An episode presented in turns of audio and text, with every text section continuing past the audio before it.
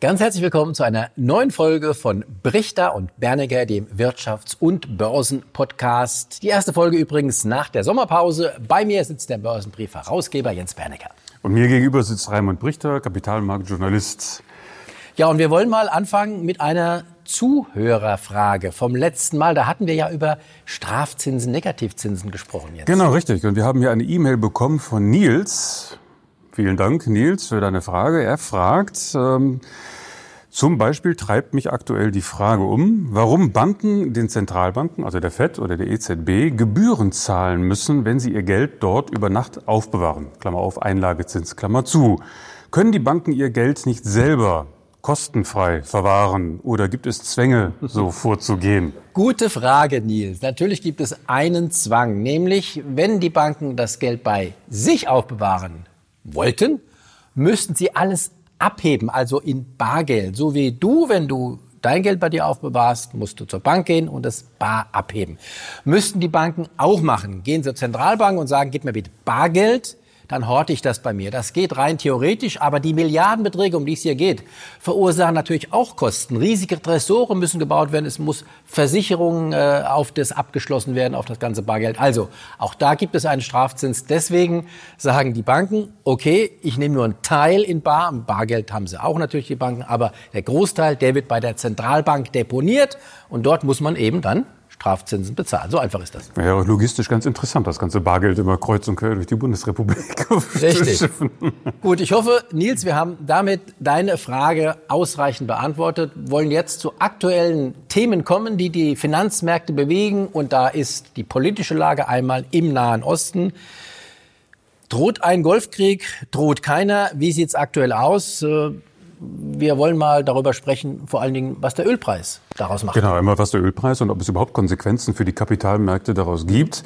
Ähm, ich fand das Ganze sehr spannend, äh, die Tatsache, dass jetzt diese Eskalation dort unten passiert, weil ich glaube, dass bewusst der Iran provozieren möchte. Er möchte Ungleichgewichte provozieren. Er möchte auch Trump unter Druck setzen. Er möchte sicherlich auch die Kapitalmärkte unter Druck setzen. Und das finde ich ganz spannend. Das ist nicht so richtig gelungen.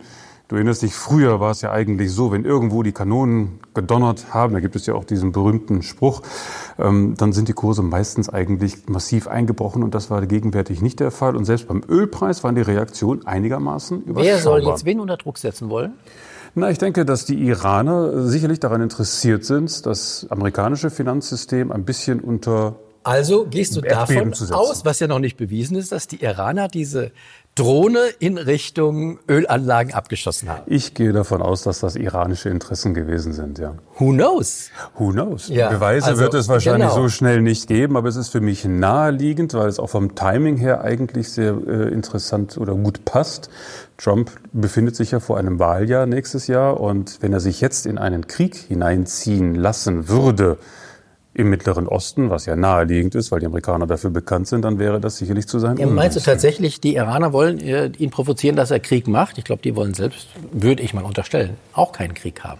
Na, sie wollen vielleicht nicht unbedingt einen Krieg provozieren, aber sie wollen auf jeden Fall die Amerikaner in eine Situation bringen, wo sie in einer Zwickmühle stecken und wo sie Kompromisse eingehen müssen, die sie nicht wollen. Und das ist ja genau das, worum es hier geht. Kompromissbereitschaft. Und es gibt keine Kompromissbereitschaft, weder auf seitens der Iraner, noch auf seitens der Amerikaner oder auch Saudi-Arabien. Und jetzt ist das Ganze ein bisschen festgefahren.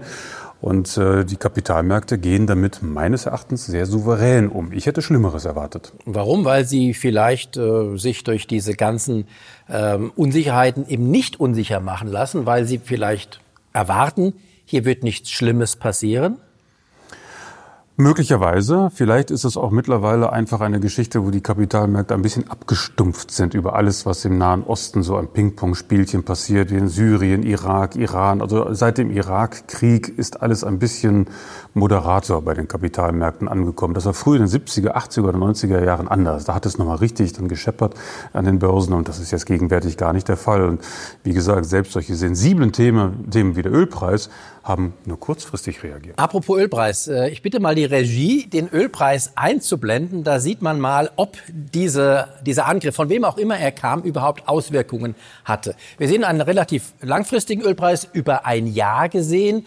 Und wir sehen, er ist eigentlich in diesem Jahr mehr oder weniger gefallen mit, einem kurz, mit einer kurzen Zwischenerholung. Und dann nur dieser Spike hier, also diese Spitze nach oben, war dann der Angriff auf die Ölanlagen und danach ist der Ölpreis schon wieder gefallen. Also insgesamt sieht man eigentlich, ist dem Ölmarkt, und das ist ja auch ein Finanzmarkt, der auf solche Dinge eigentlich stark reagiert, ist dem Ölmarkt auch selbst dieser Angriff auf eine Ölanlage ziemlich egal. Was steckt dahinter? Also ich denke auch zum einen steckt dahinter, dass der Angriff tatsächlich nicht so groß gewesen ist. Die Produktion ist nicht äh, behindert worden. Es gibt keine äh, Einschränkungen in den Fördermengen. Also es ist genügend Öl da. Es wird auch genügend Öl immer da sein. Und nur weil eine oder wenn auch die größte Anlage Saudi-Arabiens angegriffen worden ist, hat das nicht zur Folge, dass jetzt irgendein Störfeuer passiert. Und zum anderen glaube ich, dass der Ölpreis an sich einfach mittlerweile an Bedeutung verloren hat. Früher war der Ölpreis sehr viel gewichtiger. Da ging es darum, Herstellung von Kunststoffen, natürlich die gesamte Automobilbranche, das ganze Transportwesen Brauchen etc. Brauchen wir jetzt auch noch. Brauchen wir auch noch, aber die Abhängigkeit vom Öl ist in den letzten 20, 30 Jahren gesunken und ich glaube, das ist genau das, was wir hier auch teilweise sehen. Die Amerikaner sehen. selbst produzieren ja auch viel Schiefergasöl. Genau. Das ja, solltest du vielleicht mal ganz kurz erklären, was Schiefergasöl ja, das ist. Ich bin da auch kein Experte. Also das ist irgendwie aus dem Boden herausgenommen äh, Schiefer, Schiefergas und daraus kann man dann Öl machen. Ah, du meinst das, äh, ja. das berühmte Fracking, ja, wo das Fracking. mit äh, Gas genau. reingedrückt wird in den Boden, dann kommt das Öl raus. Richtig. Stimmt, die Amerikaner haben ihre Unabhängigkeit auf jeden Fall ausgebaut. Das hat man schon vor drei Jahren sehen können und das zeigt sich hier. Und das ist natürlich für den Mittleren Osten betrüblich, weil das Druckmittel dann geringer ist, als es früher mal der Nicht Fall nur für den Mittleren Osten, auch für Greta Thunberg, die Umweltaktivistin, die würde ja sicherlich gerne haben, dass der Ölpreis steigt, damit weniger Öl verbraucht wird. Und äh, das wäre dann zugunsten unseres Klimas. Aber das nur bei äh, am Rande erwähnt. Kommen wir zurück zu den Finanzmärkten. Wie wird es da aus deiner Sicht weitergehen? Also ich glaube, wir haben gegenwärtig eine Situation, wo die Märkte ein bisschen müde sind. Äh, die ganze Geschichte in diesem Jahr war doch sehr turbulent. Es gab sehr viele Sorgen bezüglich der Konjunktur. Das haben wir hier diskutiert. Es gab Sorgen bezüglich der einzelnen Sektoren, wie zum Beispiel der Automobilbranche. Es gab Sorgen bezüglich der globalen Wirtschaftsentwicklung, Sprichwort oder hier Stichwort Handelskonflikt. Es gibt Sorgen in puncto China.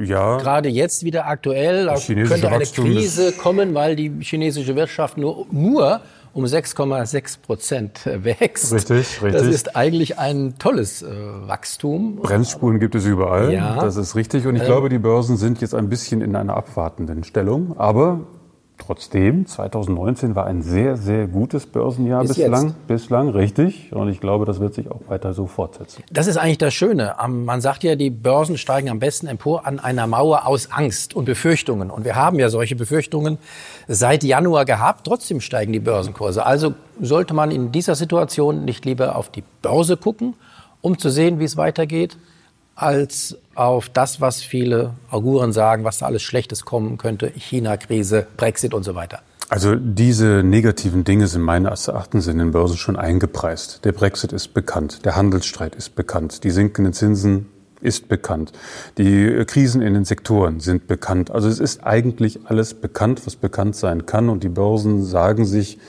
wenn man das so bildlich sprechen darf, ja, das sind alles Faktoren, die belasten uns, aber der Fortschritt an sich ist nicht aufzuhalten und es gibt eben auch sehr viele Sektoren, die wir auch im Rahmen dieser Sendung schon dargestellt haben, die trotzdem nach vorne sich entwickeln und es gibt sehr viele Entwicklungen aus diesen Krisen heraus, zum Beispiel Automobilbranche.